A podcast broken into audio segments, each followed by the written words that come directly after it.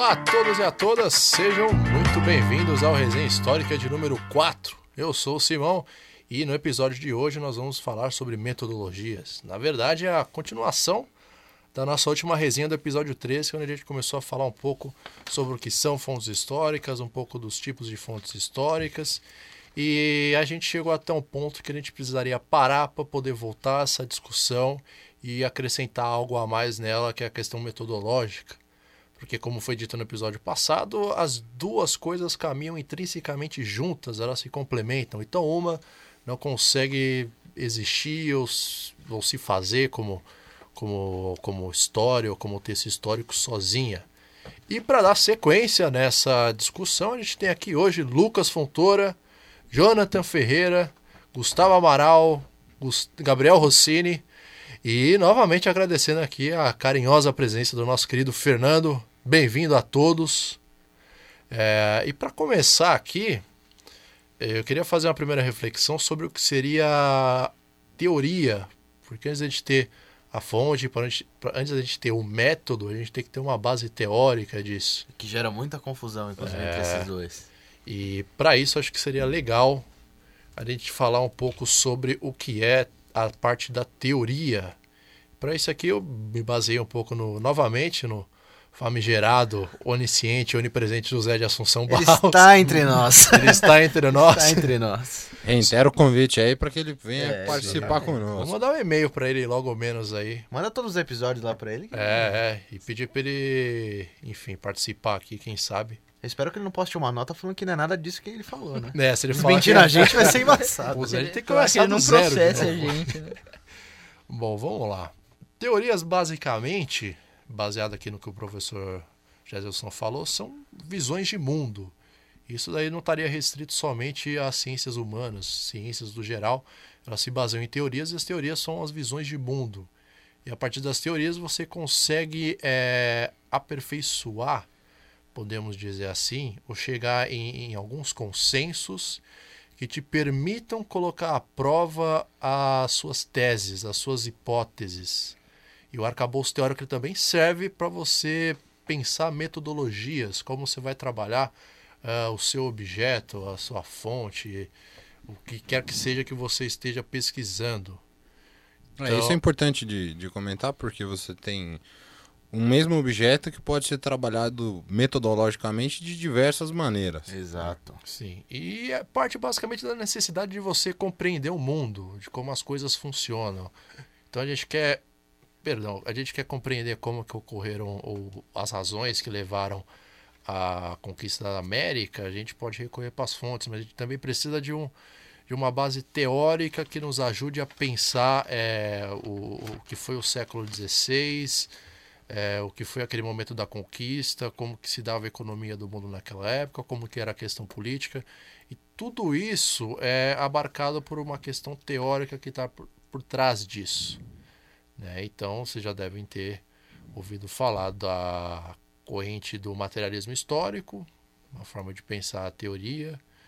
Me, me ajudem com outras aí, que agora está fraco. Escola dos análises? Escola dos análises positivismo, outra. Positivismo. Escola metódica, né? Metódica. É, tida como uma escola de Frankfurt, que também vai muito para um marxismo.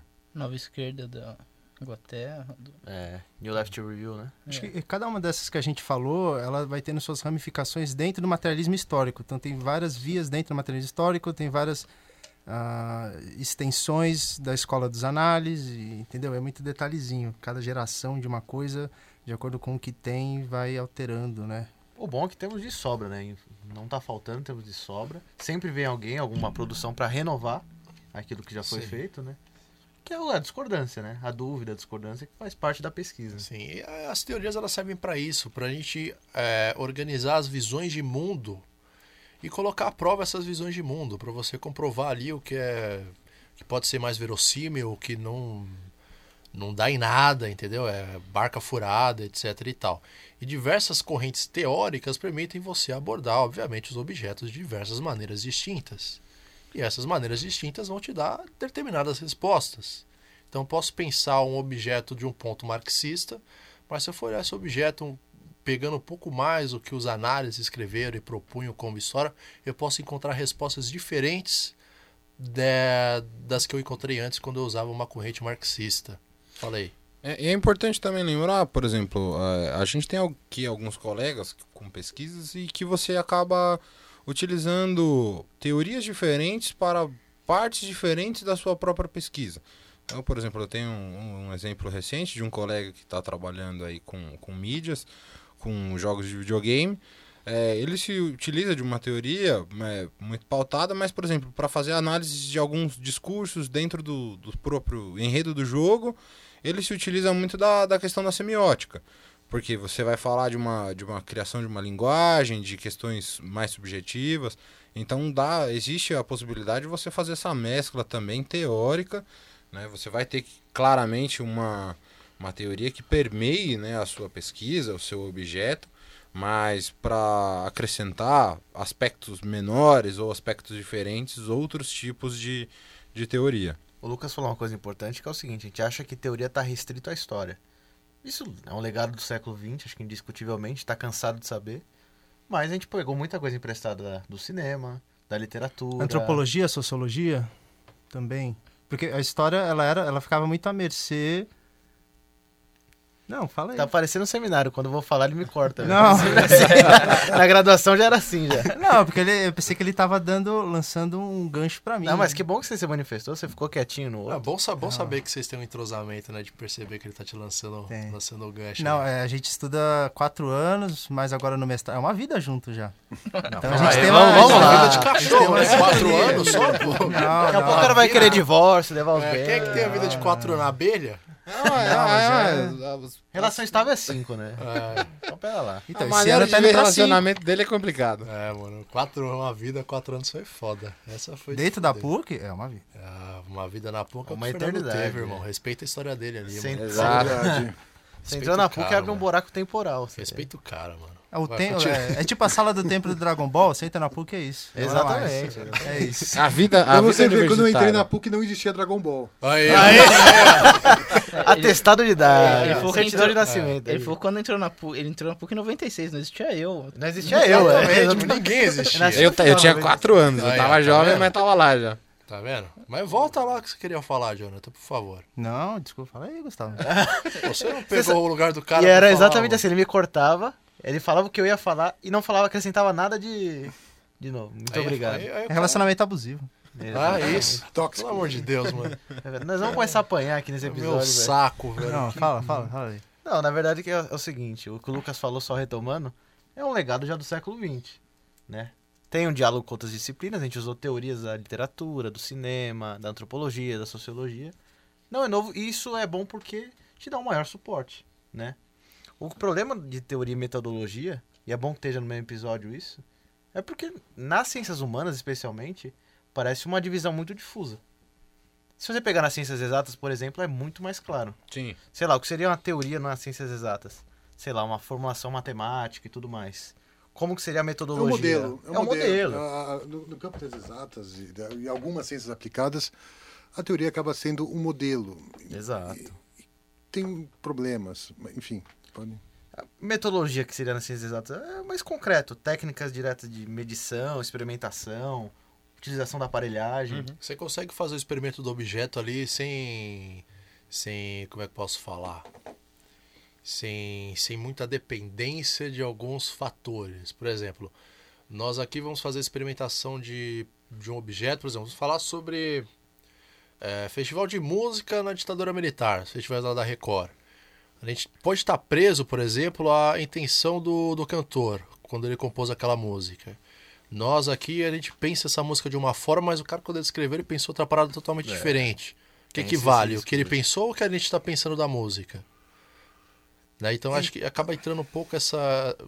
uma questão de algumas variáveis que talvez nas ciências exatas seja um pouco mais fácil de você contornar com a experimentação ou com o método. O que o Fernando fala antes.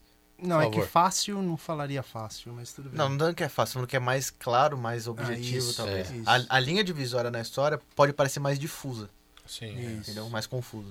Fernando, Eu- eu- nos Como- ilumine. Não é bom ter Quando um doutor, o. né? Não. Porra, gente. Posso pedir pode. ajuda para os universitários? Os, os É, grandes Grandes universitários. universitários. Por favor. Eu, eu, eu acho que essa coisa mais imóvel da teoria, assim, como você falou, a questão da teoria é uma visão do mundo, né? E é uma visão de mundo que um determinado autor, um determinado pensador, fez ela brotar de uma pesquisa também que era dele, né? De um processo que era dele.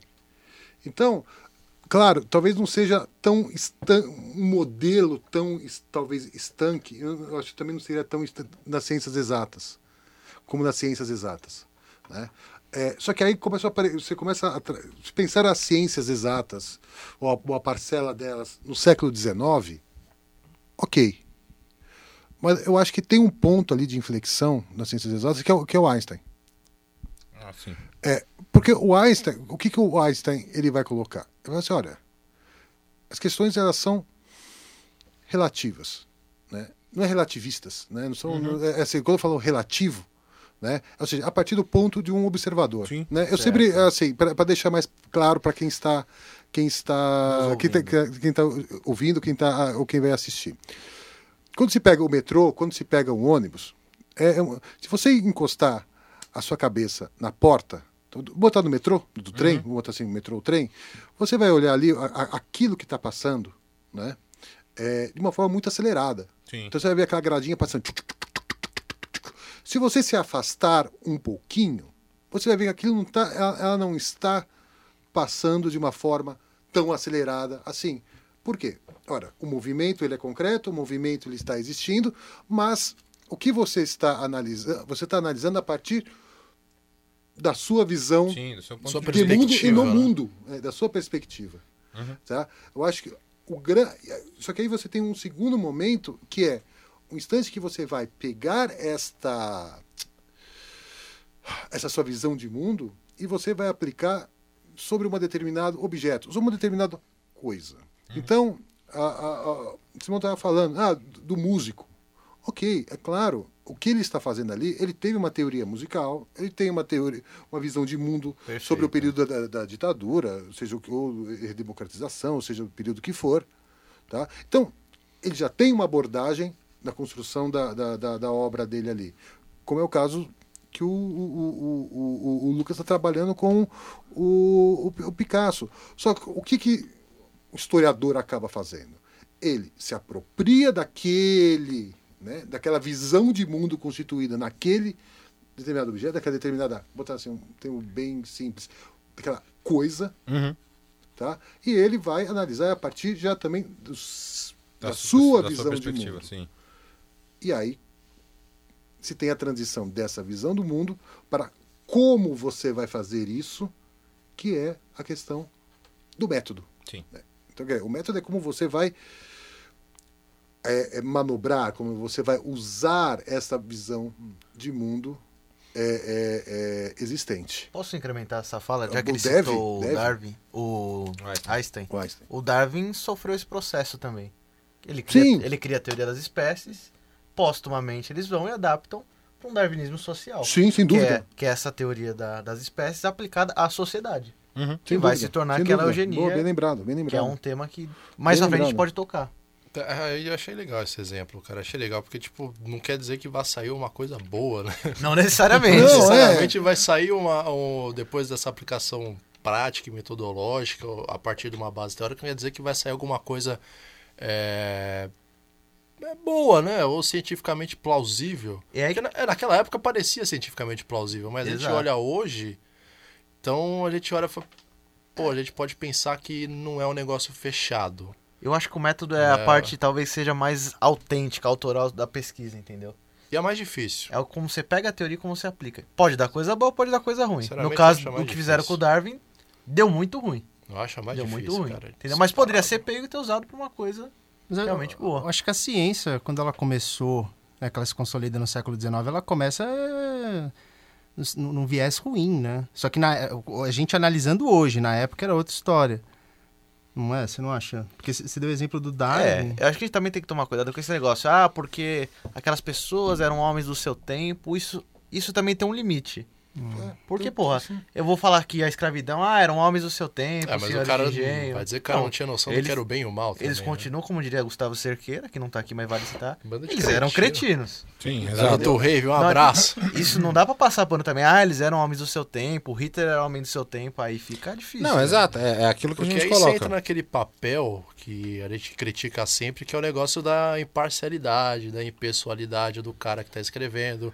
Olha, você tem que falar dos dois lados do acontecimento, porque não foi bem assim, bababá, bababá. Exato, Mas porque se a gente é- for é- falar de, de, por exemplo, de, de homens do seu tempo, você pega, por exemplo, a própria guerra, a guerra civil americana. Eram ambos homens do seu tempo, com posições completamente distintas. Exato, o norte, que queria se industrializar, e aí não porque eram bonzinhos, achavam que a, a escravidão já era um sistema superado, porque na verdade entenderam mercadologicamente falando, dentro de um sistema capitalista, que você ter uma mão de obra salariada é, é melhor do que ter uma mão de obra escrava.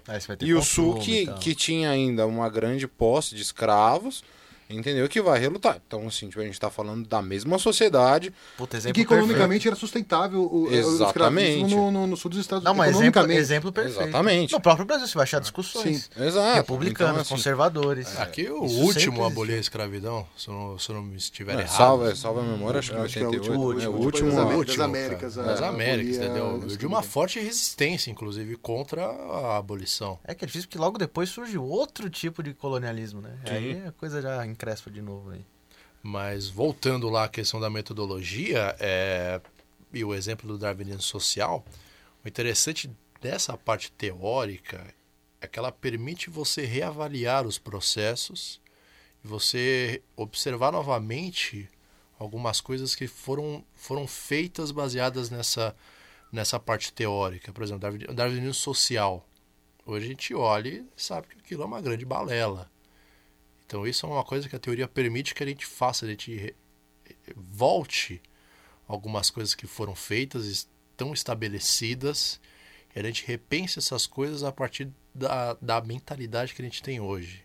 Exato. Então, uma coisa que eu tenho escutado, tenho, tenho conversado com, com, com alguns amigos aí, Luciano, um abraço, inclusive, Saudoso é, Luciano. é- é a questão da, da do trabalho de base das esquerdas. Essa A gente discussão tava batendo aí. muito na tecla de, pô, a gente pegar um negócio romantizado, pátio de fábrica, greve e a porra toda, talvez não, não sirva dentro de um contexto como São Paulo, da periferia de São Paulo. Porque aquelas pessoas, se não trabalhar, elas não vão ter dinheiro. Se elas não têm dinheiro, elas não vão comer. E se elas não comer, elas vão morrer. Então é a questão básica de, de você, de sobrevivência, de você viver. E talvez você, com esse tipo de, de enfrentamento, que está aí consagrado, de, enfim, de greve e o caralho a quatro, talvez não seja uma maneira mais atraente e talvez ou não eficaz de provocar alguma mudança. Mas isso não quer dizer que a parte teórica que está por trás de tudo isso seja inútil. Muito pelo contrário. Então, é, o problema é quando a- a- você citou o caso da sindicatos, greves e tudo mais, que isso pode Acho que já vamos apanhar por causa disso. E exatamente. Pode ser que já esteja ultrapassado essa forma de luta. É a mesma coisa. Você pegar as militâncias, não todas, lógico. Mas pega o que fazer do Lenin. As pessoas acham que aquilo é um manual. As pessoas têm que entender que aquilo serviu para aquela época.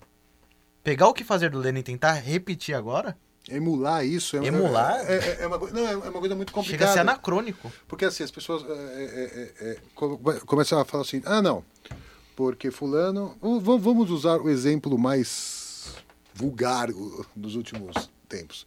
Ah, porque no século XIX não existia iPhone. Né? O mar é, era- você era é comunista? é. iPhone. Só que, não, ou seja, é, é, e outras, outras coisas mais. O ponto é o seguinte, é claro, você, por exemplo, se você está, estava no último programa conversando sobre a questão de São Paulo, certo? Obviamente, se você pegar uma teoria, ou seja, uma visão de mundo, ah, vou pegar do Marx, do século XIX, eh, sobre a questão, ou do Engels, vou botar do Engels, que trabalhou muito mais, com a questão da cidade, é óbvio que se você pegar aquilo e trazer para hoje, de Não forma rola. imóvel, é óbvio que você vai, vai, vai encontrar anacronismos. Sim, É claro. né? Não é, não É, é é, um- Você pode ter algumas generalidades, algumas universalidades, mas vai ser anacrônico. Sim. Então, qual é o papel do historiador? É pegar essa visão de mundo que foi estabelecida em algum tempo, em algum espaço, tá? e trazer, e você vai utilizá-la. Sim, exato. Você não vai fazer o mínimo sentido. Você fala assim, ah, porque eu. Uma vez eu, eu comentei com o olha, ah, porque eu vou utilizar não sei o quê, vou utilizar o Foucault, patati, não, tudo bem. E aí o cara pegava lá, que era questão. do- pegava o Foucault e analisar alguma questão de criminalidade na Zona Leste de São Paulo. Aí eu falei, meu caro, menos. Né? Eu falei, olha, não, não- não é que o Foucault, o Foucault é a sua base, mas menos Foucault e mais é L. Sim, exato. né? Porque existe esse problema também, né? Às vezes a gente observa alguns colegas que se prendem tanto no aspecto teórico-metodológico que eles acabam por apagar um pouco o objeto. Eles querem atribuir, na verdade, um conceito ao objeto que talvez o objeto não, não, não possa ser aplicado. Então você tem que ter esse cuidado né, para você se atentar no momento da pesquisa, se atentar quando a gente vai trabalhar metodologicamente, porque senão você cria esse problema.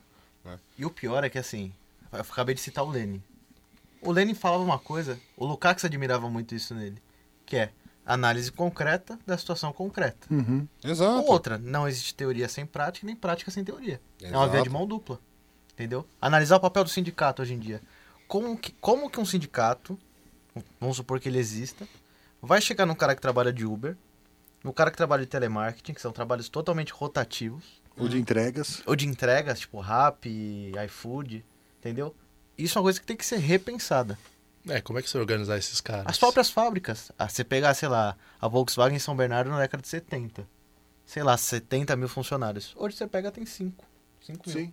E só fica olhando tela pra ver se as máquinas tá fazendo bagulho direito. Exato, é uma- um outro tipo, é um outro É, mundo. são, são processos diferentes. outro mundo. né? Da mesma Então- forma que, o- que no século O XIX era é uma outra, outro processo. Exato, Exato, né? exato. exato. Mas, por exemplo, uma, você, você citou o Marx. Essa é uma questão que para mim é, é muito latente, porque a gente escuta uma série de, de absurdos e uma série de impalpérios diariamente. Né? Aí eu escuto, por exemplo, de um, de um estudante de economia da PUC que ele fala assim: ah, não, o Marx foi superado. Eu falo assim: olha, então é assim, você está fazendo a faculdade errado, querido. Porque assim, tipo, se você quer fazer uma faculdade de economia sem ler o Marx, você vai saber sair da faculdade sabendo absolutamente nada.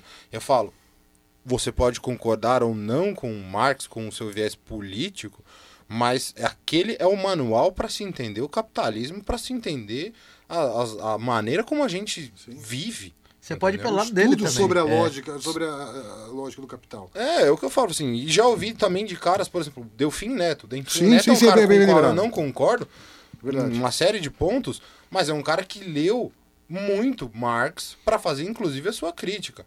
Posso não concordar com o viés e a interpretação dele, pessoal, mas ele é um cara que leu minimamente. Então é- Chega nesse cidadão e fala: Você acha que o Exato. capitalismo de hoje é o que o Adam Smith propunha? É, então, não tem como. É o que eu Mudou. falo. Assim, eu, pô, eu conheci um cara, eu falo, assim, você tá temporalmente anacrônico.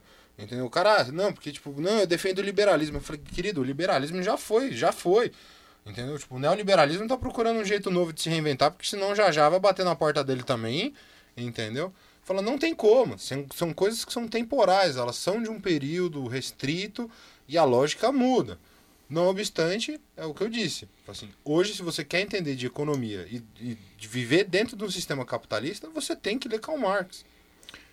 Acho que isso daqui que a gente está fazendo, não precisa explicar muito.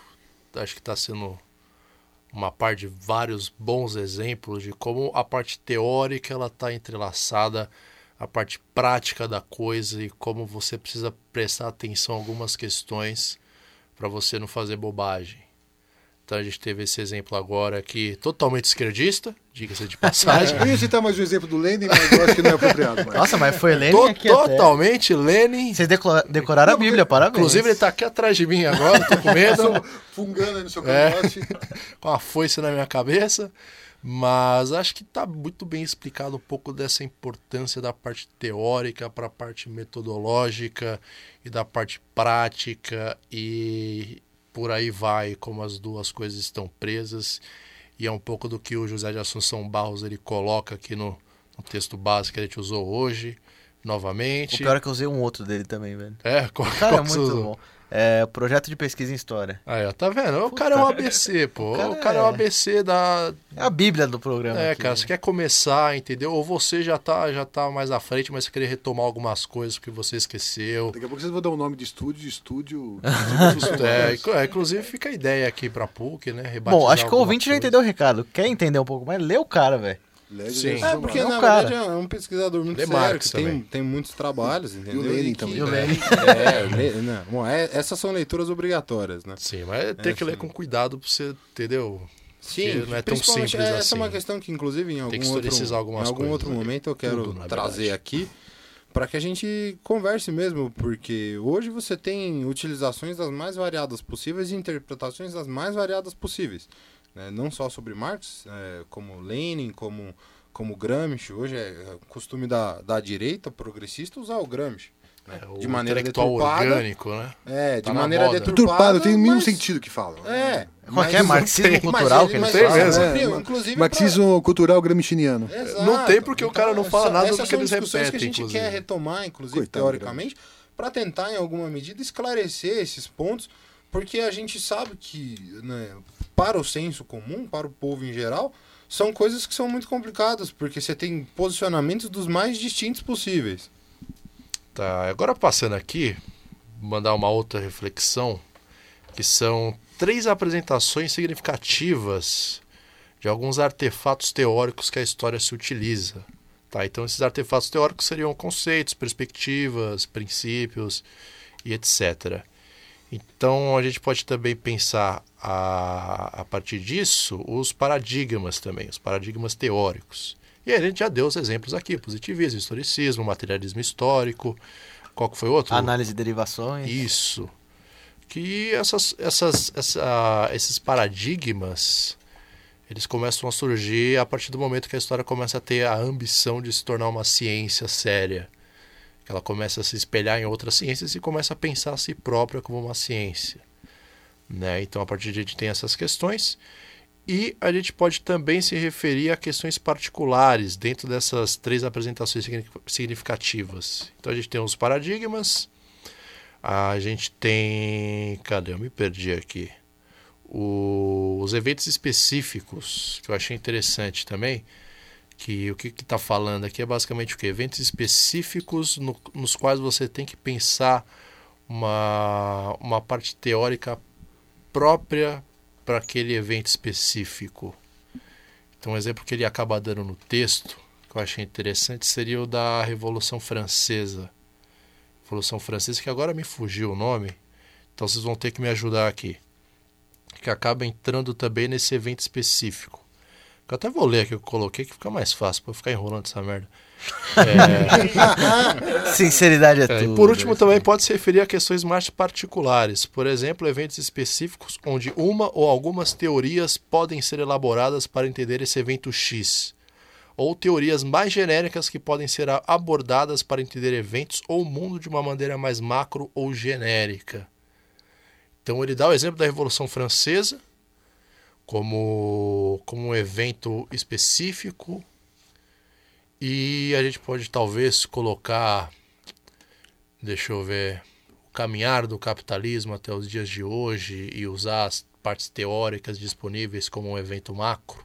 Acho que, deixa, eu- deixa eu ver se eu tô entendendo o, o Simão, porque... Ah, a gente vai te avaliar agora, vai. Não, não, porque eu tô Não, pensando numa agora- coisa aqui... Agora tá da hora. Não, vai. eu não sei se, eu vou, se, se, se faz sentido, mas você está tentando dizer para a gente, com outras palavras, que dentro de um determinado evento histórico ah, tem diversos tipos de perspectiva daquele fato, Sim. Inclusive para o sujeito ah, daquele tempo. Não, sim, isso a gente estava debatendo até agora, quase. Tá. Mas o que eu tô indo, tô indo um pouco adiante na questão teórica. Tá. Para um evento X, você Hum. pode precisar de uma parte teórica X, Uhum. específica para aquilo, Tá. que só vai te ajudar a analisar aquilo especificamente. Eu não sei se ajuda o exemplo da minha pesquisa, talvez aclareça um pouquinho. Por exemplo, eu estudo as- um conjunto de crônicas que saiu no Jornal do Comércio, 1850 e 1851. Trata sobre a questão do Rio da Prata, a relação entre os países do Cone Sul. Tem uma teoria que eu uso, que é a da Gabriela Nunes Ferreira, que é o seguinte: não existe política externa dissociada de política interna. É, isso, isso é um clássico da, da- da- da- do. É, no clássico não. Dentro do RI tem gente que separa, mas Exato. não dá pra separar mais uma coisa da outra. Mas né? assim, na história, na sociologia, era uma coisa assim que veio como um boom, né? Acho que talvez Sim. vocês estivessem na RI já. É, o por assim, é que eu, não sou, eu sou historiador, então eu sou, eu sou quase um, um- uma párea. É uma MacGyver, É, né? eu Tá sou um em párea. todas. Tá- Mas tá assim. É, é o criticado do programa. Alguém tem que ser. né? E a gente Porque, tá assim, ligeiro, né? a- Tirando não, o corpo assim, fora, né? Se a gente não Tá fosse. A visão mais tradicional no RI é analisar o fenômeno histórico a partir da questão do Estado. Então, para ele, para eles, né, para uma boa, boa uma, uma boa parcela, os historiadores mais historiadores de RI mais tradicionais ou clássicos assim, a modernidade começa lá com Westfália, né, com o tratado, só para explicar, então, o Tratado de Westfália quando estabelece as fronteiras da Europa lá em 1548. então, para eles para eles é, é esse processo, desculpa. Então, Não, é. é, eles não separam. Agora, aí a gente fica enchendo Pô, saco. agora- gente. então, Porra, a- a gente não dá, caralho. Chegamos no ponto. Tem uma discordância aqui já entre duas escolas diferentes de Sim. É sim, isso. sim, sim, sim. São Mas o fenômeno diferentes. existiu, porra. Existiu. E a gente entra numa outra questão que eu ia entrar adiante, que é a, a ideia de que uma teoria sobrepõe a outra como se uma fosse melhor que a outra. Não, E é aí eu ia entrar, eu ia entrar nesse, nesse caroço de abacate aqui. Esse Você vai querer azeitona. jogar Essas discussões de teoria sempre. Quer- vai querer jogar essa batata quente Não, aí, eu, eu ia, entrar nessa questão. Sempre acaba com vandalismo. É, exato, exato, exato. Os caras quebrando nessa- o copo e enfiando na. na Não, eu, ia- eu ia entrar nessa questão como um apaziguador, na verdade. Porque se vocês começaram a falar disso, eu ia falar, ó, vamos pensar da seguinte forma, que muitas vezes se pensa que uma, teo- que uma teoria, por ser mais recente que a outra, ela superou a antiga. É, dá a impressão de superação. Dá a é. impressão de superação, mas não é bem assim. Não. Ah, Olha, o. E aí a gente entra de volta nessa questão que eu levantei, da teoria específica para o momento X e aquelas que a gente pode pegar e usar para mais momentos históricos. Você tem vários confrontos, acho que na historiografia brasileira, Sim, hein? muito. Você pegar o. A ditadura é um como exemplo como disso. que ele da USP? O... Já tá bem velhinho. Crise do colonialismo. Ah, o, o velhinho da USP, peraí. Como que é o nome dele? Velhinho da USP? Pô, quase não tem, né? senhor é, Ah, o é isso. Onde está Não, o o Novaes? Fernando Onde está o o crise do antigo sistema colonial. Fernando Antônio Novaes. Você Sim. pegar essa perspectiva, você tem um confronto lá no Rio de Janeiro com o João Fragoso. Porra, Sim, que é a coisa do arcaísmo e tal. Arcaísmo, exatamente. Aí eu sou pró velhinho da USP. Exato. eu Um abraço gosto pra ele, dois. inclusive. Eu gosto, eu gosto, Um abraço gosto, pra gosto. Acho que o Fragoso tem uma perspectiva interessante. Grande abraço a Novaes. Baseado no Espanha, né? É. Mas aí é um confronto. Significa que um é melhor que o outro? Não. Não, mas são perspectivas diferentes. A gente brinca, a gente brincava muito, por exemplo, com isso na disciplina de teoria 2, quando a gente pegava o, o próprio discurso do Espanha e o discurso da Laura de Mello e Souza. Por exemplo, é. Assim, tem quem prefira a Laura de Mello e Souza, eu confesso, ah, me agrada um pouco mais. E tem quem prefira o Espanha. Vamos quebrar a isenção, são- então? Sobre. Não, não existe rejeição. O, o mito é me esse. recordo Nunca a, a discussão extensa, mas na época me, me fazia mais sentido o, Ah, o não, discurso não. dela, é- a perspectiva dela. A gente entra de novo no bagulho que o Fernando falou, que é a experiência do cara, do historiador como pessoa, quando ele vai olhar para essas coisas. Sim. Porque tem o humano que produziu aquela parte teórica, Você, você não tá fora do mundo. tem você Porra. e tem o que você vai olhar, Sim. entendeu? O que você vai produzir em cima.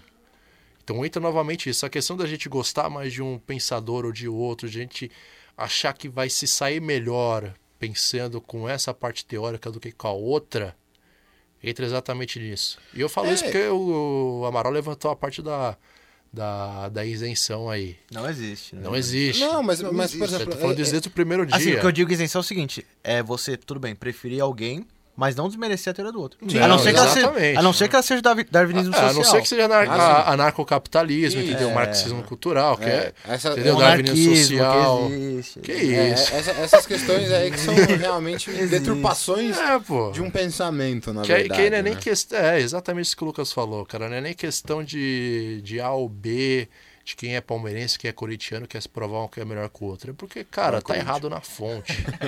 Mas que fique claro, vai Corinthians. Vai Corinthians. Exato. Tá errado Não, na mas, fonte, é, mas entendeu? isso é, é, é Tá complicado. errada na apropriação que você Exato, faz. né? É o que eu falo, assim, tipo, você tem, você pode ter algum tipo de interpretação baseada no pensamento de Karl Marx, é, para um lado ou para o outro, mas existem coisas que você não pode trabalhar porque você faz atribuições que não são do, do, pró- do próprio pensador. E posso Exemplo. falar, coitado do Exemplo. cara. Exemplo. Exemplo. Coitado. Exemplo. Deixa o doutor falar. Exemplo. Exemplo. O Lenin. não, não, não, porque eu vou falar do Lenin. O eterno retorno. Foi embora da Ah, não, porra, sim, não, porque, porque eu, eu acho que é, que, é, que é um dos exemplos clássicos. O Marx, ele nunca entrou. Tudo bem, tem algumas obras que ele trata a questão do Estado, questão do bonapartismo, a questão. Nunca ok. entrou na questão de um comunista não poder ter iPhone. É, é, não, não, nesse, nesse fato não. O iPhone que talvez não tivesse chegado na, na, Nesse Alemanha, nível. na Prússia. Mas enfim, porque, tinha problemas de território para chegar o iPhone na Prússia. Brincadeira, tá? gente? Cara, acho que tinha, né? Vou começar a não, pesquisar calma. depois. É a fake news ca- do o- ponto. É, o iPhone professor falou que prussiano. tem- Que, tinha iPhone do século XIX. Não, não tem, gente. Ah, ah, ah. ele. Assim, se você pegar o. o, o, o- o, o Lenin suplantou, o Lenin suplantou o Marx? Óbvio que não. Porque é melhor ou pior? Não.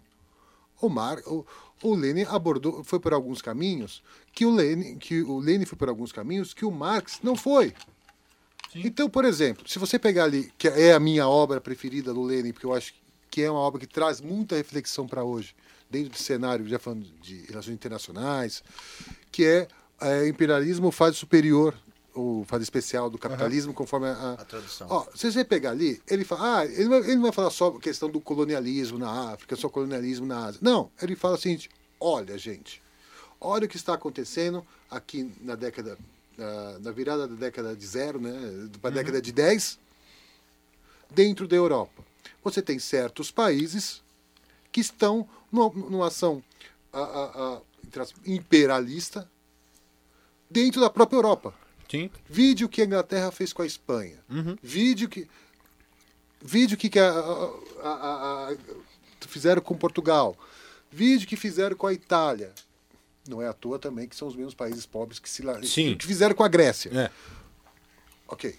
O Marx não foi por este caminho. Mas o que, o que, que o Lenin faz? Eu acho que vai ficar mais claro. Ele pega a visão de mundo do Marx, de classe, a- traz para a questão do Estado. O Estado é composto por homens, não é uma entidade. Não, Fantasmagórica. Fantasmagórica, não tá por. Né, não é, Não é tá Deus. é, Não, não, não. Não, nem os liberais concordam com isso. Ah, é, é, é. E o que ele faz? Assim, olha, vamos, eu vou pensar essa relação dentro dessa Europa em convulsão a partir da visão do Marx. Sim. Então, quer dizer, ele não, ele pegou uma visão do mundo, ou seja, uma teoria, e metodologicamente Adaptou. adaptou. E daí emergiu uma nova Da teoria. Sim. Dali dentro ele extrai um elemento, uma nova visão de mundo. Essa é uma questão, por exemplo, que, que me é interessante. Eu tive uma, uma grata surpresa com um professor em uma das aulas aqui de mestrado, né? Existe muito essa discussão sobre ah, a escola dos análises superou o, o marxismo, ah, a escola de Frankfurt superou a escola de análise. Eu falo, e ele coloca de uma maneira que eu acho muito sensata. Ele fala assim, olha, vamos colocar basicamente assim, até por uma questão histórica e processual, né, o Marx é o primeiro que pensa né, nessa num- em uma teoria assim que a gente vai utilizar mais, né? Então ele coloca, ele fala assim, olha, a- na minha concepção pessoal, e eu acho que ele tem um, um ponto interessante, ele fala assim, olha, o marxismo estaria acima e abaixo você teria a escola de Frankfurt, a escola de- dos análises, porque vem posteriormente e eles vão iluminar aspectos que o marxismo talvez não teve tempo suficiente para para iluminar. percepção Então você tem uma continuidade. Então você pode hoje, né, com a possibilidade da escola dos análises de analisar outros objetos, é, se pautar em, uma teoria marxista, também com inf- inflexões da escola dos análises, para fazer análise de um objeto completamente diferente. Por exemplo, Marx nunca falou sobre como funciona o iPhone, porque não era da época dele, não estava no contexto dele. A escola dos análises já possibilitou a análise de outros objetos, Como cinema. Entendeu? Como cinema, como, como uma série de outras coisas. Então, é, você tem um processo de continuidade teórico, inclusive. É, então, mano, eu acho. Pô, concordo que foi o que a gente tava falando, né? Basicamente o que tá falando, dessa parte de uma, de uma teoria suplementar a outra, de uma ser pior que a outra, de uma ser melhor que a outra. Essa é a parte do cuidado que a gente tem que ter. Levando em conta, claro, ah, o nosso objeto de pesquisa, as nossas fontes. Isso é muito importante. E, e a gente tá o quê? Há 40 minutos já a gente não começou a falar de metodologia. Ah, mas Pra gente deu você- bons exemplos, né? A, a gente deu bons exemplos que a gente acaba entrelaçando as duas coisas. Cara, já foi Einstein, já foi Darwin, já foi Marx, já foi Lenin. É, tem razão, a gente tá falando de coisa Não, pra mas, caralho de mas, ó, metodologia. é- isso, é- isso é importante. Você precisa fazer. é, Eu julgo necessário fazer uma análise imanente da fonte para que você comece a, a conversar com, com a sua fonte, com o seu objeto.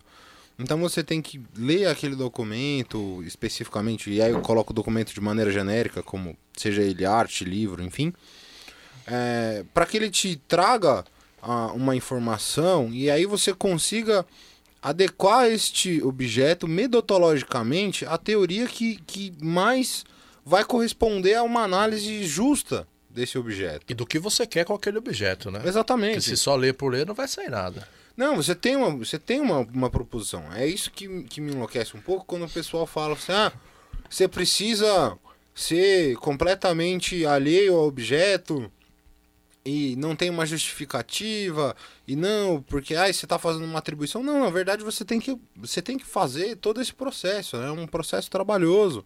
Né? Você tem uma proposta naquilo que você quer dizer. Não tem como você fazer um livro, uma pesquisa, se você não tiver nenhuma proposta com o objeto. Você vai falar do objeto pelo objeto, vai ficar contando história sem falar nada. Não tem Tem cabimento. outro cuidado que a galera tem que tomar, que é o seguinte. Vira hobby, né? Muito, é, também, mas muitas pessoas chegam na pesquisa e antes de ler totalmente todos os documentos e tudo mais, já formam uma opinião antes. E aí quando vai redigir aquilo, Não bate. não é que não bate, mas assim, ela vai com a opinião dela e tenta caçar coisa pra confirmar a opinião dela. Moldar o objeto É, à opinião eu falei dela. no começo, o cara vai tentar de qualquer forma. Eu sou fulano. Eu sou... Ele vai achar coisa pra corroborar com a opinião dele. Isso não é uma metodologia que a gente pode dizer científica. Não, e por vezes Entendeu? você vai começar a sua pesquisa com uma proposta e vai acabar com ela com uma proposta completamente diferente. Porque e é natural que isso aconteça, inclusive. Porque o objeto vai se mostrando, vai te mostrando coisas, cara, que estão indo além do que você estava propondo inicialmente. Exato. Não vai com uma ideia pronta, cabeça aberta, velho. Por isso que existe um negócio isso é chamado uma- hipótese. Por isso que a É, hipótese chama exatamente. hipótese. É, Hipótese. Você não tá com o negócio fechado. Se essa, o negócio fechado, essa é uma crítica motivo, severa né? que eu tenho mesmo, no sentido de assim, ah, e salva exceção, assim, tipo, colegas que, por exemplo, ficaram 10 anos estudando sobre um, um assunto e aí ingressaram no, no mestrado com ele basicamente já redigido, né? Porque já é uma pesquisa de uma década. Sim. Então o cara já tem um estudo aprofundado, ele só vai ali meio que cumprir a tabela. Ah, exatamente. Mas você tem alguns, alguns pesquisadores, e aí eu nem coloco como pesquisadores, eu falo os caras que se arriscam na, na academia a falar merda. Porque o cara vem com uma ideia formada e aquilo é, o, é assim, a proposta inicial é a proposta final. Eu falo assim, você não aprendeu bosta nenhuma no caminho. Porque assim, se não mudou nem uma vírgula, não serve de nada a pesquisa. Puto orgulho você tem, né, mano? De não mudar uma vírgula Exato. também. É, não, você tem que reconhecer. É, é- é- o historiador, o pesquisador, ele tem que reconhecer que a ideia que talvez ele tivesse inicialmente, a hipótese que ele levantou, ela não se concretiza no objeto. Ela não se concretiza. E isso faz parte da ciência, cara. Não quer dizer que você esteja fazendo alguma coisa errada. Quer Não, dizer que pelo contrário, às tá vezes você respeitando o rolê. É, e aí às vezes, inclusive, você elucida de uma maneira a falar assim, é impossível adequar essa teoria ou esse ponto de vista a esse objeto, porque Porra. não cabe. Entendeu? Então vamos ler esse objeto de uma outra maneira. Tá certa a indignação. Tá bom, então tá. tá não, certa não, a indignação. O momento rage desse episódio foi do Lucas. O último foi o meu, esse é o. Olha, todo dá pra seu. botar uma trilha de rock no fundo É, coloca parte um aí? heavy metal. tá ótimo. Momento hardcore, É, velho. cara, na edição vai ficar incrível fazer isso. Não, mas é sério, é porque é um negócio que me incomoda, assim, eu vejo uma série de... de... Incomoda nem qualquer... vou colocar como colegas, porque não são nem meus colegas pra falar. Que isso. É o mínimo que se espera, né? Ah, não, porque tem gente que eu falo, cara, não, não tem cabimento, você tem que mudar a perspectiva, não dá. É, ou você vai atrás do repertório, cara, com a cabeça aberta, ou você vai gastar dinheiro comprando os bagulho pra ler à toa. E de não. novo, fica o nosso valor aí. É. Qual que é a diferença de você chegar na, na estante da Saraiva e chegar lá e pegar uns livros? Tipo, Não Senhor Comuna, a História pra Quem Tem Pressa, Não, Cuidado Comuna. com esses títulos mais chamativos. Não, senhor Comuna. É, tem. Existe um livro desse? Existe, cara, existe. Nossa, Existe a- tem os Era livros do Pondé também, que é bem chato. interessante, né? Não, calma, não entra no Pondé que. Os livros Calma. do Pondé, como é que é o nome? Ele tem uns títulos, é 10, 10 mandamentos menos um, Ah, 10, sei é, tem uns Ah, tem, negócios... tem a moda dos palavrões também. É, né? entendeu? Foda-se. É, Seja foda. Não, mais específico de história, eu tô falando porque é o seguinte. Ainda não chegou. Por que a gente bem. tá falando tudo isso de método? Pra, pra elucidar que a gente tem a porra de um método que é Métodos. científico, é rigoroso, Uhum. entendeu? A gente segue a risca. É doloroso demais trabalhar com isso. Só que sai uma coisa séria. Sim. Os livros que estão na estante da Saraiva, das livrarias mais. Não uma crítica à Saraiva, porque ela vende e é isso. Tem livros de historiadores? Tem. Mas Tem você pega. boa. Mas você pega os mais baratos, os mais que são mais acessíveis, a linguagem mais palatável. Ou top 10. O, o top 10, o top 15 que saiu aí da, no Estadão, velho. Aquilo lá é a opinião que o cara tem e acabou. É, salvo a exceção da, daquele, daquela coleção da editora Vozes, que é 10 conceitos para entender Benjamin. Não, mas, porra. Isso daí é uma exceção, que esse daí Não, tudo vocês bem, na loja é, pode pegar. não, Mas- a, gente é. não tá Assim, generalizando o título, mas assim, Tá. é... Foi exemplo. Foi Tava exemplo. de Walter Benjamin. Tá, Cuidado com pessoal? os títulos não, chamativos. Benjamin, É conseguir 10 discernir o que é uma pesquisa do que é um. É. É, e a gente. E não sei se vocês perceberam, mas senão eu vou te dar o spoiler. Não estamos aqui com uma cartilha pronta de método. Não. Você vai trabalhar com jornal. É isso, isso, isso. Vou trabalhar com fonte oral. Você tem uma metodologia específica para isso, mas não existe uma cartilha pronta. Cê- eu acho que Porque precisa- não tem pra cartilha pronta. Não, pra nada. É, Pra é isso nada o dentro da colocou, história. Não tem. Entendeu? O que o Fernando tava falando é exatamente tudo isso que a gente tá é, digerindo agora e tá mastigando um pouco aqui. Porque não tem, cara, não existe. Porque se você chega com o negócio pronto e acha que é aquilo, não tem razão de você continuar pesquisando. Certo? Porque você acha que aquele negócio tá pronto, tá feito, cara.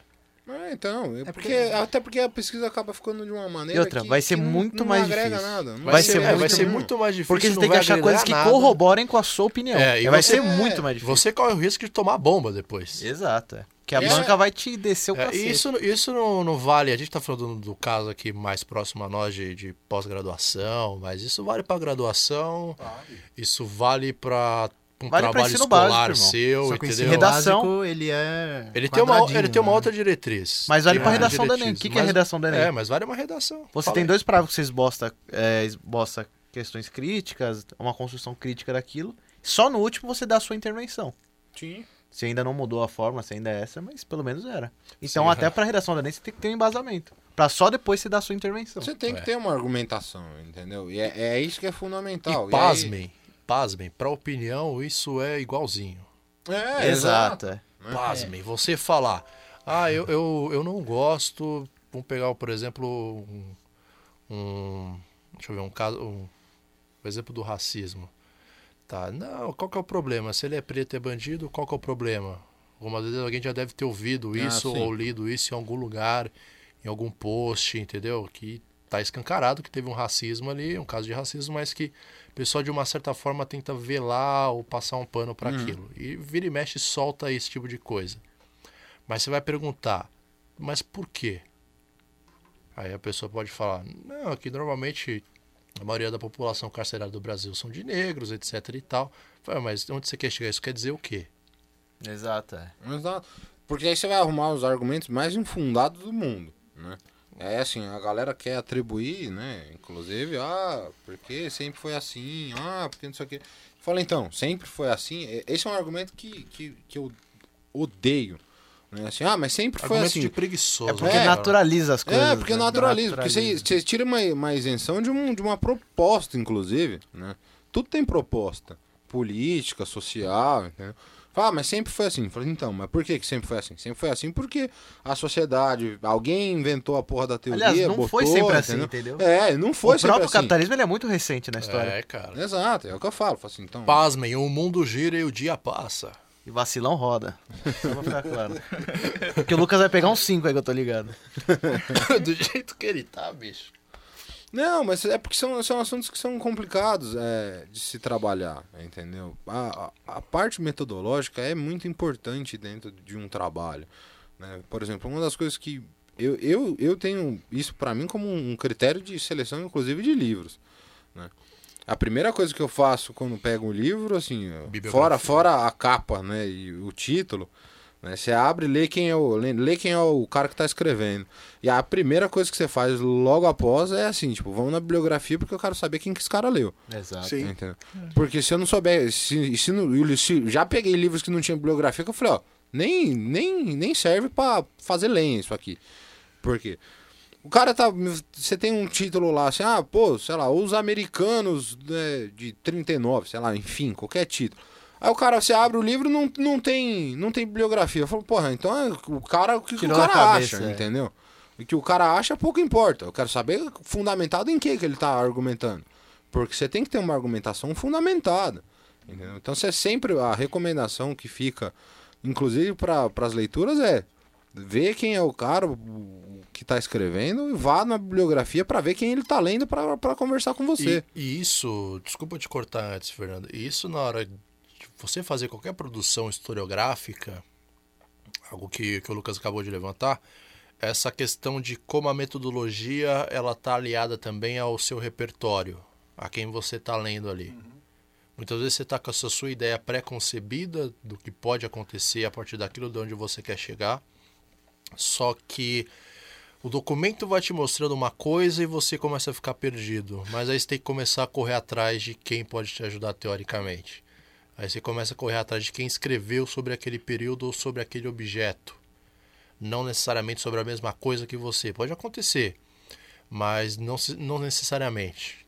E aquilo vai te começando a, a mostrar, a te iluminar um novo caminho. E aí a sua hipótese ela vai começar a sofrer as alterações.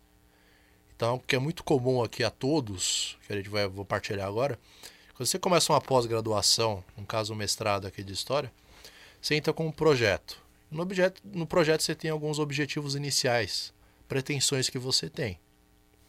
No decorrer da pesquisa e na dissertação, normalmente, cara, isso muda. Virou de ponta cabeça já. Você Hum, muda é. aqueles objetos. Porque a ideia é a fonte te levar, não você levar a fonte. É. Exato. Isso. E no final, cara, na hora que você vai defender lá na frente da banca, cara, tem, as, tem esse confronto. O Fernando pode falar mais, melhor do que eu sobre isso, pô, o cara já teve em 3 mil Ô, bancas. Fernando, você vai ter que voltar aqui, hein, velho. Você vai ter que voltar aqui, mano. Eu, Não, a gente vai trazer o Fernando, inclusive, quando a gente for falar mais sobre Espanha aí. Opa, Tô lendo os comentários, a galera tá pra- pedindo mais do Fernando aqui, velho. muitos comentários No aí. Twitter aqui a galera, Fernando fica, mano. Hashtag Fernando. Hashtag é. Fernando fica. Mesmo se ele estiver longe, ele te manda um Skype, ele te Ah, dá não, um dá jeito. fazer, dá. Se tiver aí. Porra, Se bicho. o Ernesto contribuir, Tem, a tem. gente faz um, Dá um jeito. uma conexão à ponte aérea. Tem, tem. Ah, Olha, é. a produção Ah, já tem, confirmou. tem, tem, já tem. tá confirmado. Vai fazer tá a ponte, ponte confirmado. aérea, uma conexão Tá Palmas. confirmado, cara. Aliás, agradecer o Puxa Ernesto aqui, que é o nosso produtor aqui, que toma conta cara- de- da produção de absolutamente todos os aspectos. O cara do- da parte E não, técnica. deixa, e, e não deixa esses vândalos descambarem o, o- o processo. Destruírem o Destruírem. estúdio. Destruírem. Dependesse da gente, a gente tacava fogo. Não, mentira, mentira. Isso, é. Mentira, Dependendo mas- da gente, a gente não faria nada. agora. Mas, É. assim, sabe que uma, uma coisa que eu evitei, é, que eu, é, eu evito é, é, comentar em sala de aula é a pa- o termo opinião. Não fala mais opinião. Por que, Fernando? Porque eu tenho posicionamento. Porque a partir do momento que. é, e, claro, também isso acabou me causando alguns problemas na vida particular. Porque eu falei, não, gente, não é minha opinião, é, é meu posicionamento é esse. Dá, Você pode no contraponto. A opinião eu tenho sobre a beterraba, porra. Que é gosta ou não gosta. É, eu não gosto daquela merda. É, é. Ah, ah, ah, sobretudo cozida. Enfim, mas isso é uma outra questão. Mas assim, por quê? A partir do momento que você está ali atuando, né, é, e, a, sala de aula é o momento de produção científica. Eu sei muito bem que uma grande parte das vezes, e claro eu também fui aluno, né, o, o aluno tá- está muitas vezes numa situação um pouco passiva Sim. que foi o que a gente conversou um pouquinho no, no- no programa passado.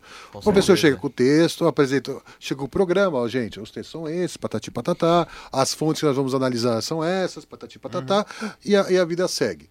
Ok, e as aulas seguem, etc, etc. Só que a partir do momento que você fala assim, você tem um posicionamento, quer dizer, você está falando assim, ó, o que eu estou trabalhando, seja a linha que for, seja do- dos linguistas, que são necessários, Sim. passando por Escola de Frankfurt, por todas. Tá?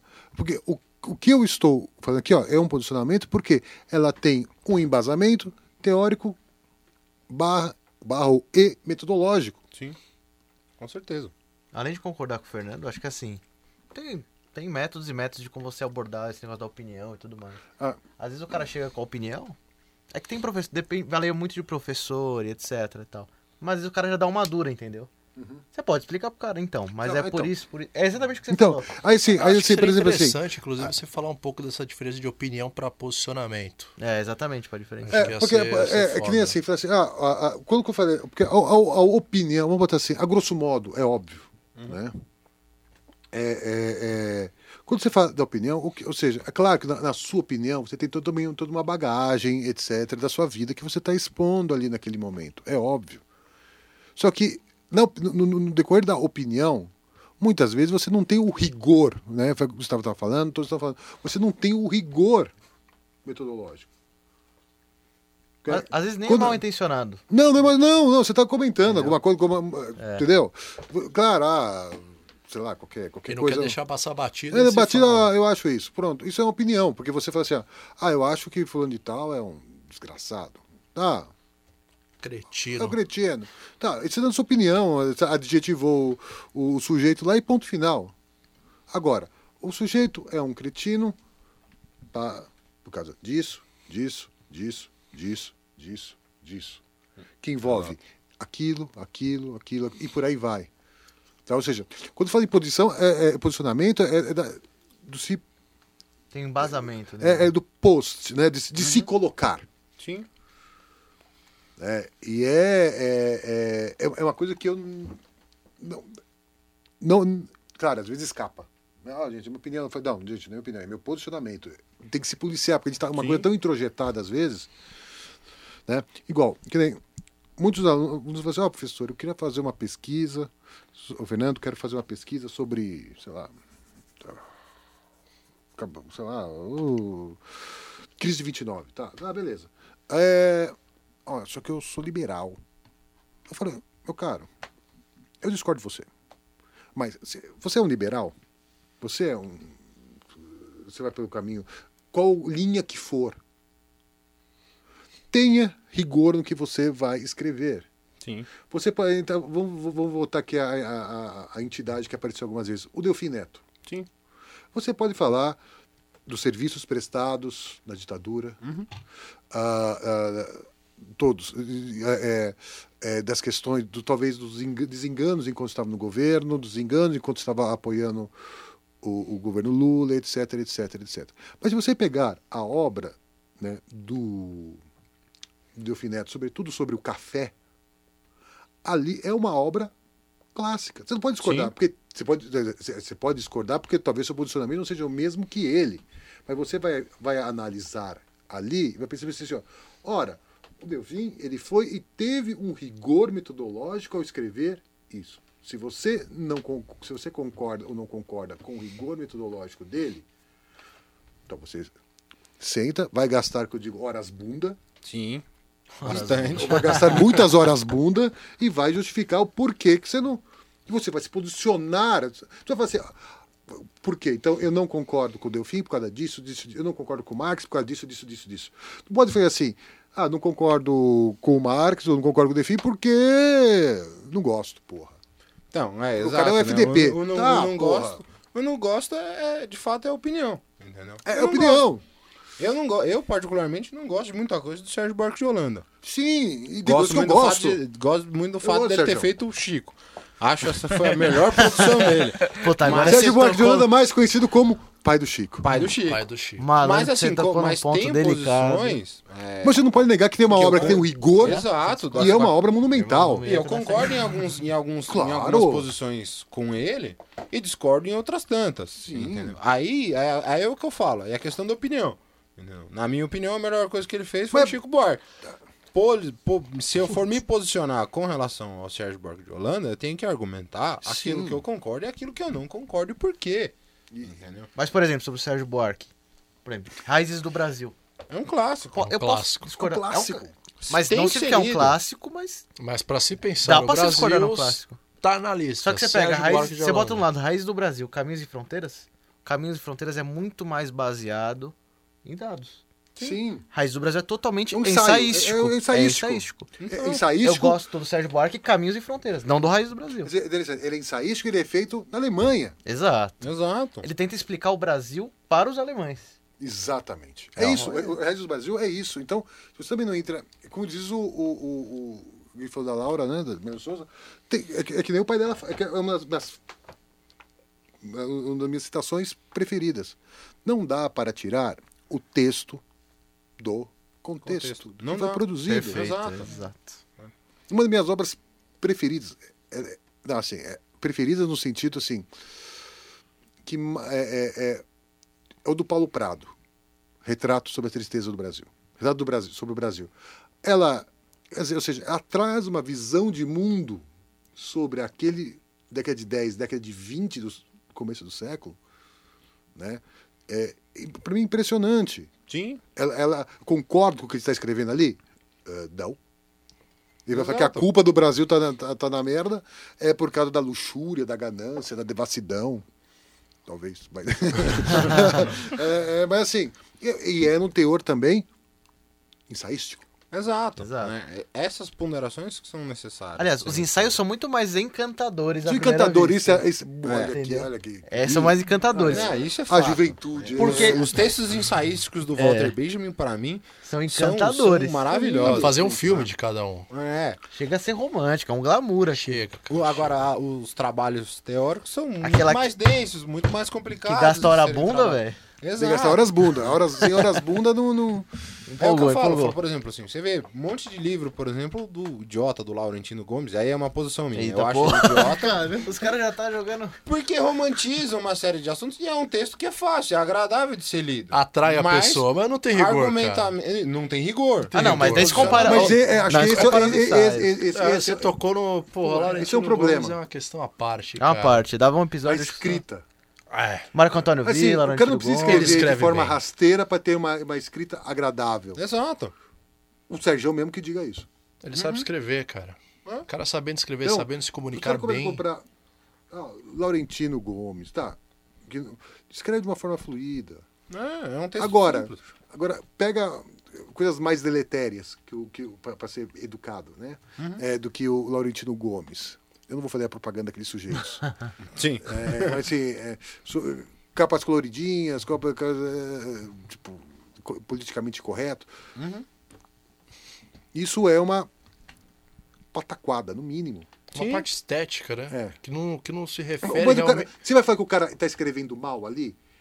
Não. Não, ele não escreve mal. Porque muitas das. Uma coisa não não, tem- tá ligada à outra. Não está ligado a outra. É, você Você Exatamente. pode escrever da forma mais Exatamente. simples possível e ser um cara. Por isso que o Robisbal é outro. Aliás, o Robisbal porque- consegue escrever de uma forma bacana. Exato. fluida. Consegue, Pô, consegue. você aprofunda, muito você bem desenvolve, você se embaseia. Pra quem tá escutando a gente, ah, ninguém quer saber de história, quer saber de música. Compra a história do jazz, do, Sim, do, do do, Robisbal. do Robisbal. Pô, Que é é, ótimo. é bacanérrimo. Aliás, fica uma reflexão. Por que, que a gente não pode começar a escrever diferente também? É uma, é, é, inclusive a gente, não é? A gente. Porque a gente É, a critica culpa os é- outros, mas a gente não se critica. Não. Sim, mas essa, é a, mas essa é aquela questão que a gente conversa muito né, no, no pessoal, que é justamente a academia impõe, em alguma medida, uma escrita extremamente formal, Rebuscada. é, rebuscada e etc.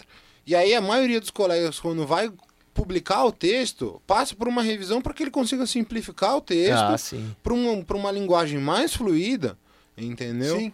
para que as pessoas consigam ler aquilo, porque o texto, a gente brinca muito, né? A, a- Sim. pesquisa Hermético, em si, Fechado. ela fica, na, ela fica na biblioteca da universidade na qual você Sim, depositou, sim. porque o texto mesmo, não é, o cara nunca vai publicar, dificilmente o cara vai publicar a, a, a tese dele da mesma maneira como ele defendeu. Você tem que passar por um processo de, de uma mudança de linguagem.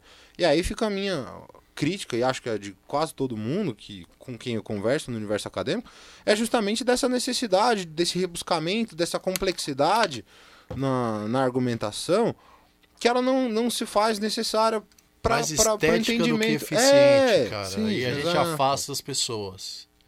O próprio Foucault mesmo. Foucault, eu acho que ele tem Ah, ah, uma série de pontos muito interessantes nas obras dele. E por vezes, pra mim, é insuportável ter que ler uma obra do Foucault porque tem um alto nível de rebuscamento que não, não faz sentido. E ele, inclusive, em palestra já, já comentou sobre, né? Ele fala assim, "Ah, outras a não." sua, a sua aula é, é muito mais simples do que o seu texto. Ele fala, é, porque na minha aula eu posso né, falar da maneira como eu de fato sou, e no texto eu tenho que ser o acadêmico, né, estrito senso, no, no nível elevado. Acho que tem muito problema também com tradução em, em termos filosóficos. Acho que. Não tanto assim, mas também sofre, tem uma série de coisas com, Assim, com essa questão. Tem, é, tem, tem, tem um livrinho do.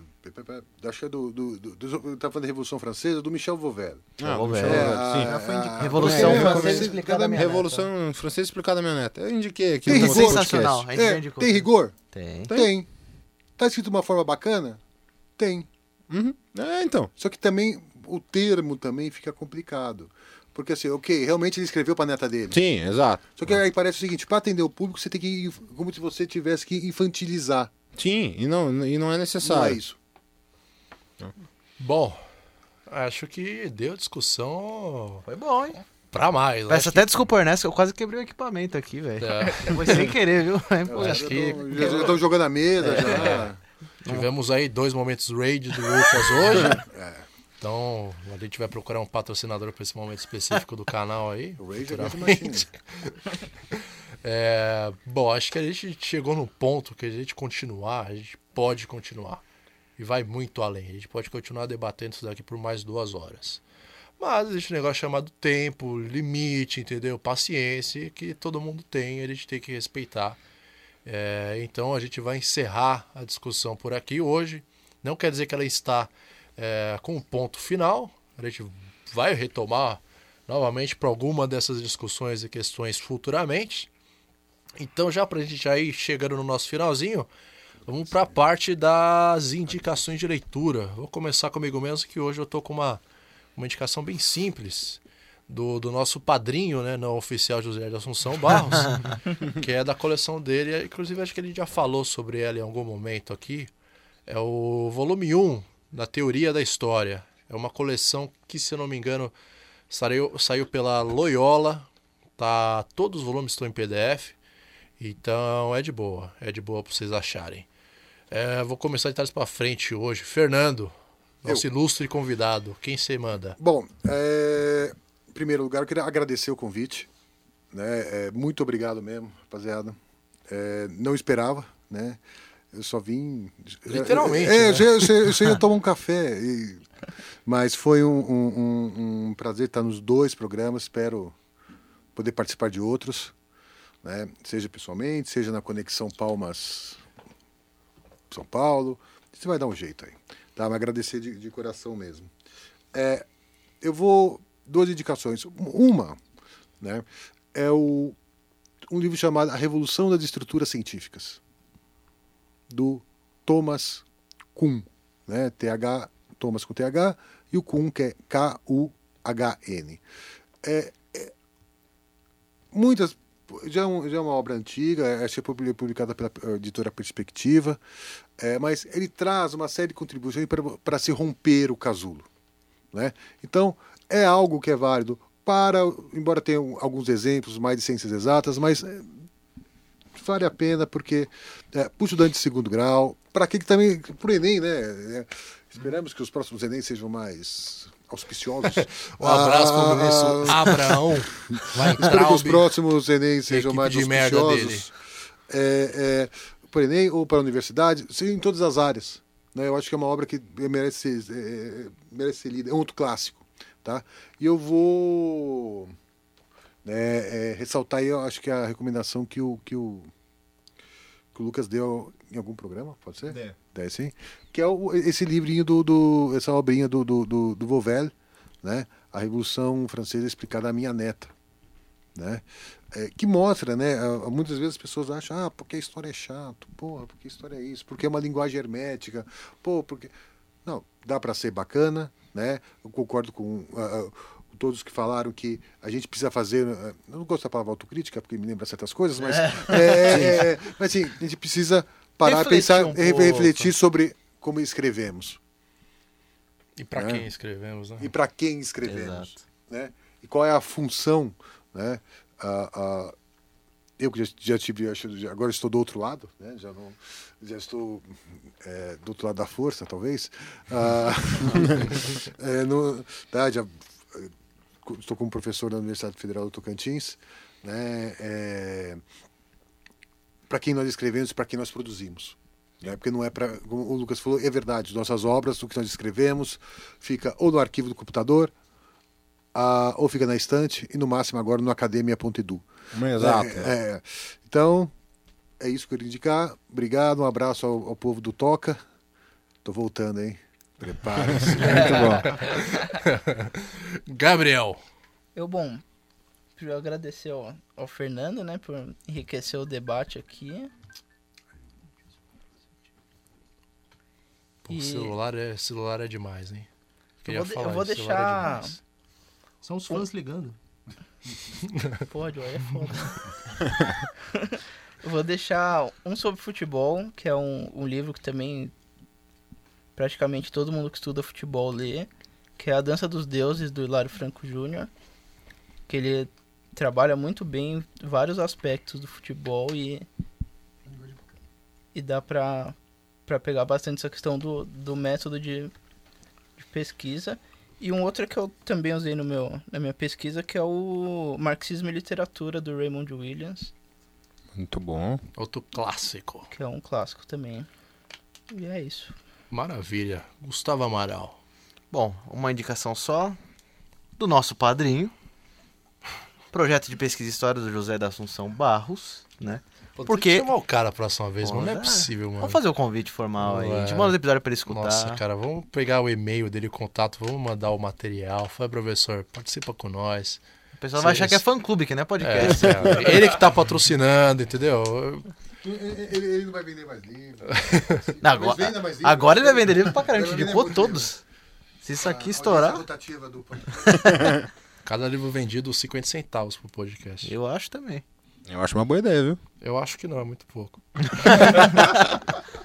continua, continua. É um livro que ele esmiuça, né? O que é o projeto de pesquisa em história. E bate muito nas discussões que a gente teve aqui. Metodologia, fonte, teoria, né? Quadro teórico.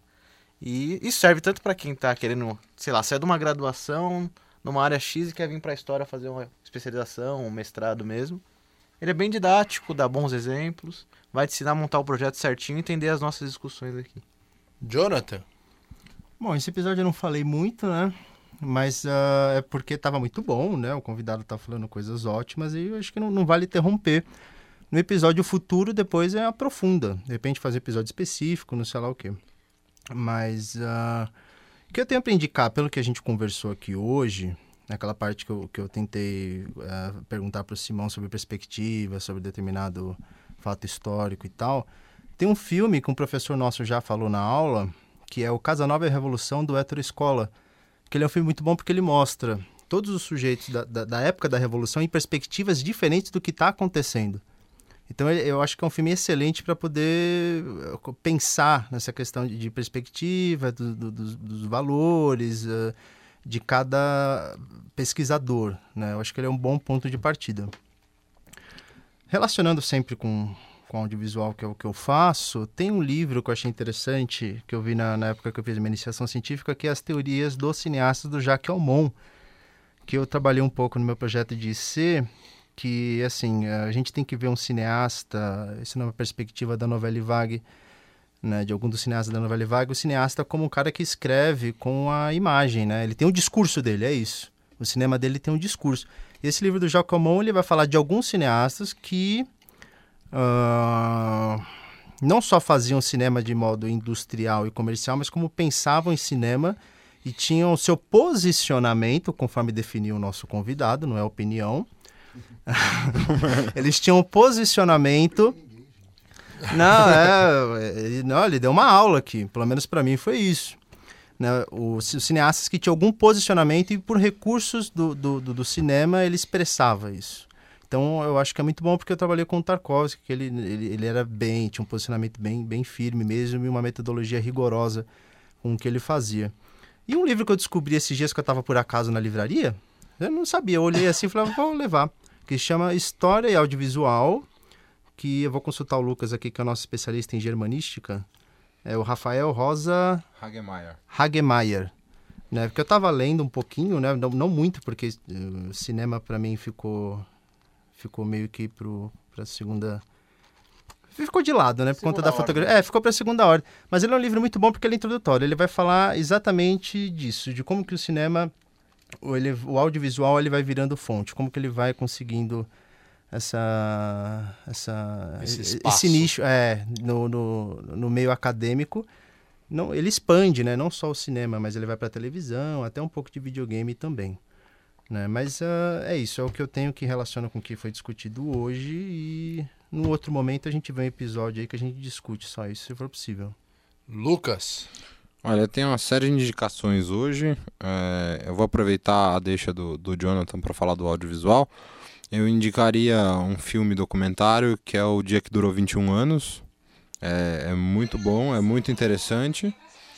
É, como indicações de leitura, eu deixaria A Colonização Explicada a Todos, do Mark Ferro, da editora Unesp, porque vai muito nessa linha, por exemplo, do, do livro que o, eu já havia indicado, que o Fernando indicou também, da Revolução Francesa Explicada à Minha Neta.